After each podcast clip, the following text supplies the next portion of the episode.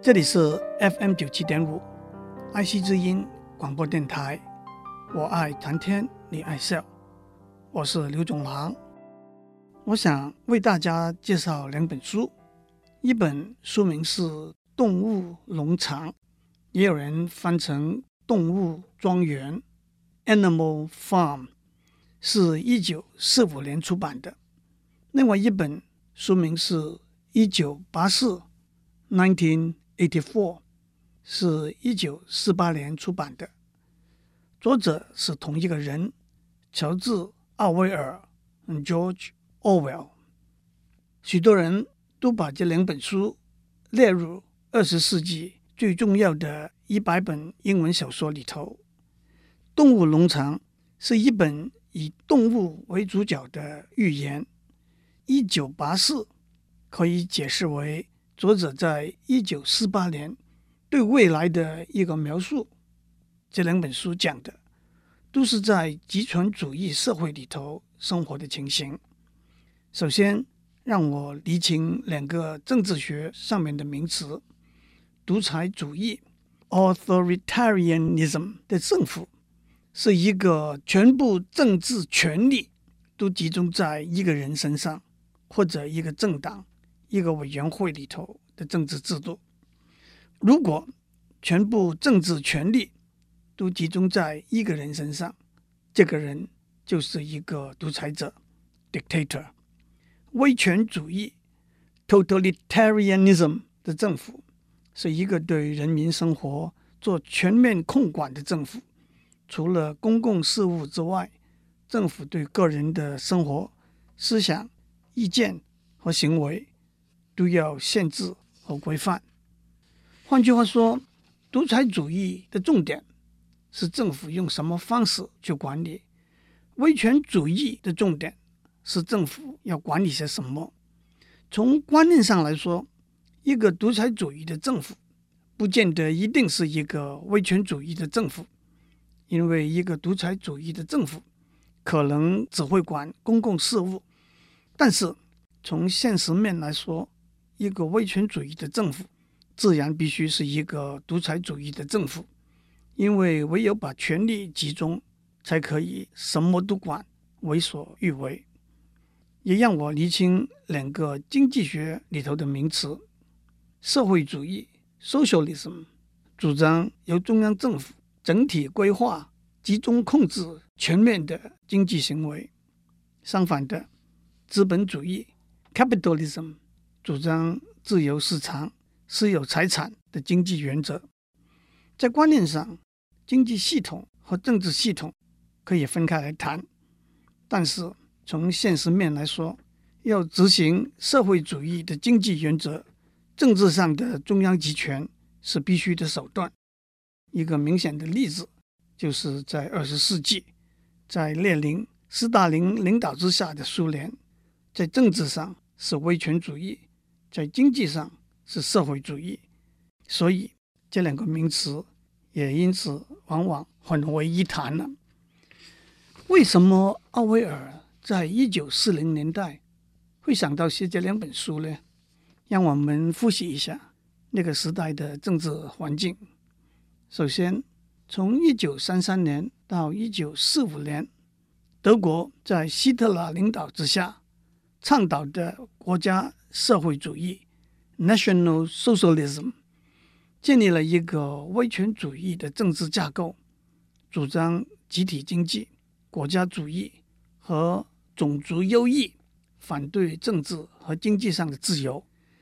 希特勒在二次大战给德国和整个世界带来的惨痛的经验，让大家对威权主义更了解，也更担心和恐惧。让我趁这个机会解释一下“纳粹主义 ”（Nazism） 这个词。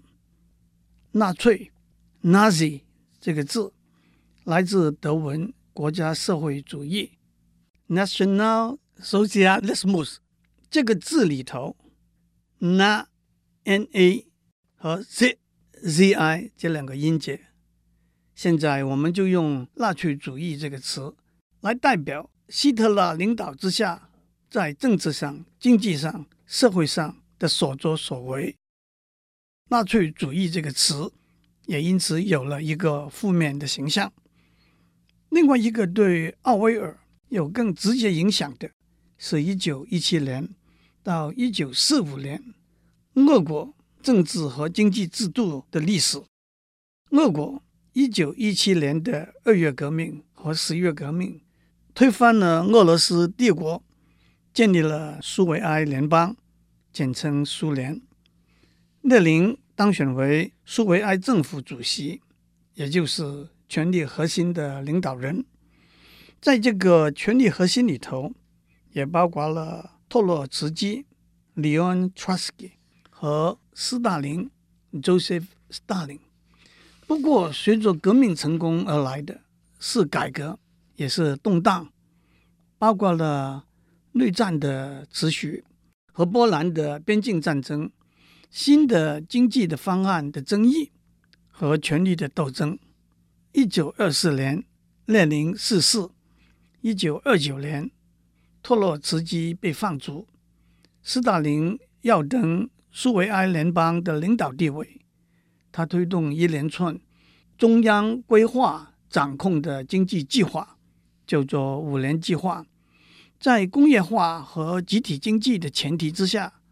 农业经济受到相当大的创伤，在很长的一段时期，粮食和物资的缺乏是相当严重的。斯大林在一九三零年代推行清算运动，排除异己，建立集中营和秘密警察组织，把少数民族驱离放逐国外，直到他在一九五三年去世。斯大林。统治苏联长达三十年，在二十世纪的前一半，希特勒领导的德国政府和斯大林领导的苏联政府可以说是威权主义政府最明显也最令人引以为戒的例子。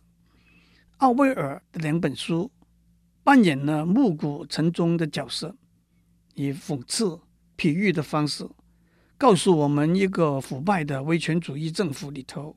贪污、恶毒、无知、短视和冷漠的行为会给国家社会带来的祸害，也描述了在一个腐败的威权主义的政府底下，人民物质生活的匮乏、思想和行动自由受到限制和人性尊严被剥夺的情形。有人说，这是六七十年以前的历史。奥威尔的书。也是六七十年以前的老书了。不过，让我们记得，《圣经旧约传道书》第一章第九节说：“已有的事必会再有，做过的事必会再做。太阳底下并无新事。”远在公元前四百年，希腊历史学家修斯德蒂斯说过：“历史会一再重演。” History repeats itself。马克思还在这句话后面加了一句，他说：“历史会一再重演，第一次重演是悲剧，第二次重演是闹剧。”当我们回顾历史上许多许多的革命运动的时候，我们会想起一句话：“一个好的革命带来的往往是坏的民主。”甚至是独裁和威权，也有一句话：“权力使人腐化。”从奥威尔的书出版以前的几千年，到出版之后六十多年的今天，有许多许多例子一再验证了这两句话的含义。奥威尔的两本书还是值得我们细读的。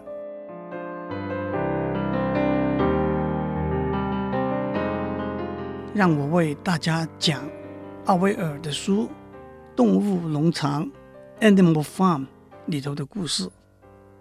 农场的主人琼斯先生已经喝得醉醺醺了，他匆匆忙忙的把鸡棚的门关上，打着灯，摇摇晃晃的走回他在农场里头居住的房子，再来一杯啤酒，倒头就睡。琼斯夫人在床上已经是鼾声如雷了。等虫师先生卧房的灯熄灭了，农场里头的动物中间就起了一阵骚动。大家相互传言说，老上校前天晚上做了一个很奇怪的梦，他要把这个梦跟大家讲。老上校是一头大白猪，他已经十二岁了，看起来就是一副仁慈智慧的样子，在农场里头受到所有动物的尊敬。在这里头，琼斯先生是逐渐没落。逐渐失去控管权的主人，影射俄罗斯帝国最后的沙皇尼古拉二世。老上校是一位思想家、理论家，影射马克思和列宁。老上校已经在谷仓里头舒适的高踞在稻草堆上，陆陆续续狗来了，别的猪来了，鸡和鸽子也在窗框边缘上站稳了。还有两匹马，它们身强力壮，负责拖车。尤其是叫做全狮那匹公马，虽然它不算是绝顶聪明，却是以性格稳定、工作努力，受到大家的尊敬。这两匹马代表响应革命领袖的号召，对革命理念的忠实的追随者。还有驴子班杰明。它是农场里头最老的动物，它很少开口，开口的时候也都是说些愤世嫉俗的话。它代表对革命思想存疑却懂得明哲保身的人。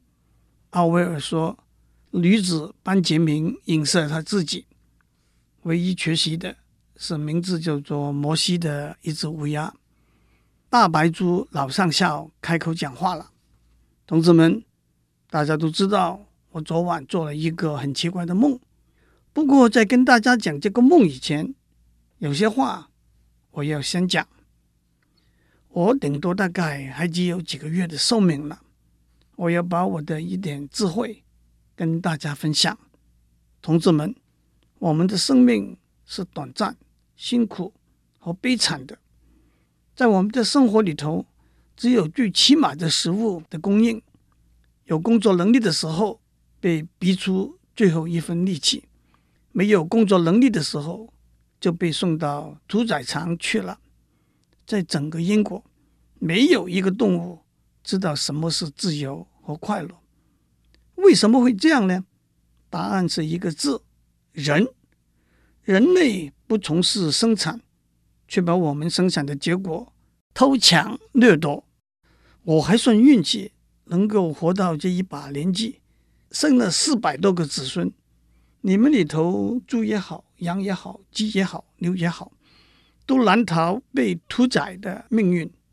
我们唯有把人类驱逐消灭，我们才能够享受到我们辛劳的结果，变成富有和自由。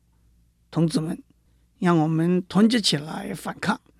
所有的动物都是同志。所有的人都是敌人，有四条腿、有翅膀的都是同志，有两条腿的都是敌人。我们要牢记，当我们和人类抗争的时候，不可以学到他们的坏习惯。动物不可以住在房子里头，不可以在床上睡觉，不可以穿衣服，不可以喝酒、抽烟，更不可以碰金钱财物。现在。让我来跟大家讲我昨天那个奇怪的梦。那个梦是关于当人类被消灭之后，地球上的情形的。不过我实在没有办法把那个梦为大家描述。可是那倒让我记起我小时候唱过的一首歌，其中有几句是：“普天下的动物，请听我喜悦的佳音，请听那金色的未来。”暴虐的人类将会被消灭，富饶的大地上只有动物的足迹。那一天迟早会到来。老上校带着大家一起唱，越唱越起劲，把虫师先生从醉梦中惊醒。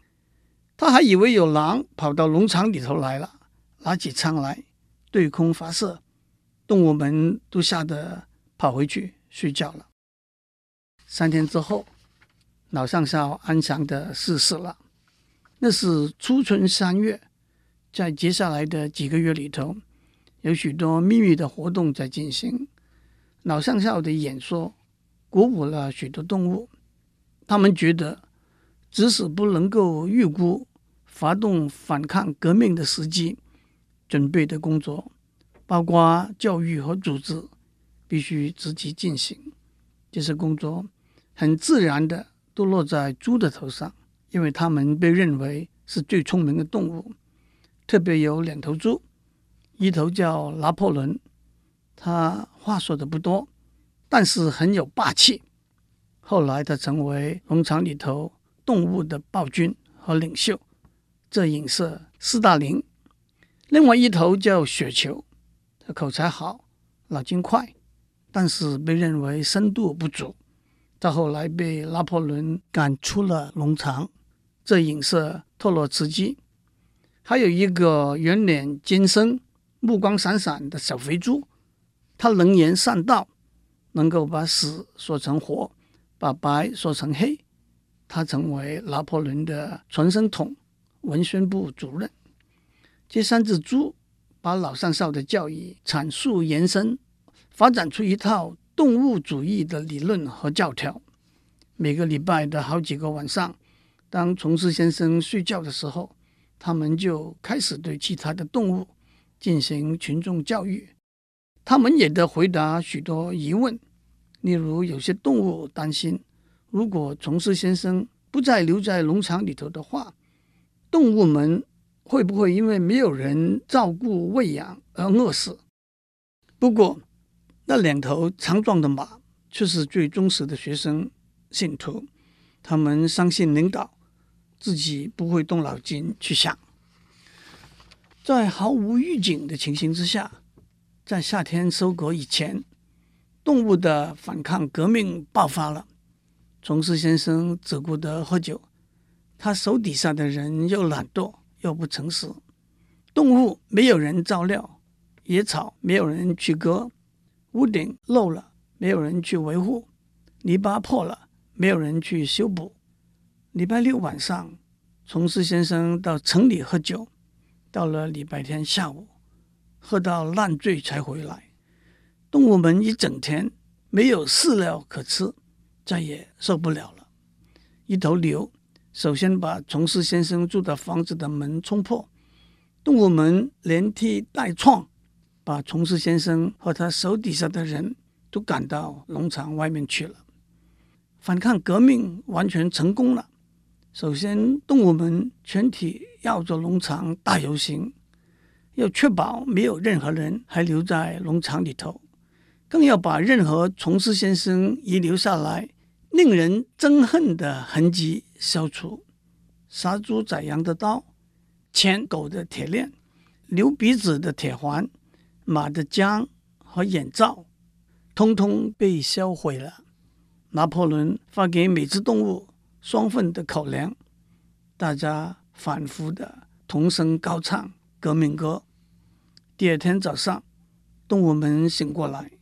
早餐之后，拿破仑和雪球。把大家召集起来说：“同志们，这个农场是完全属于我们的了。今天我们的开始收割。”这个时候，三头母牛埋怨说：“他们已经整整二十四小时没有挤奶了，胀得很难过。”领导的猪马上安排帮母牛挤了整整五桶的奶。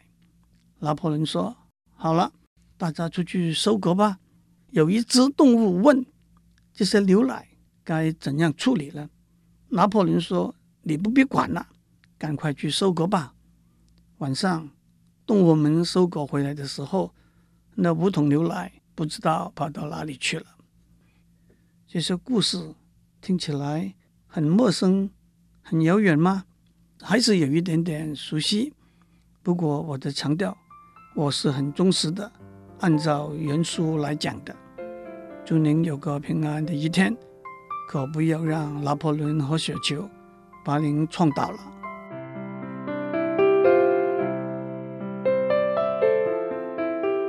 以上内容由台达电子文教基金会赞助播出。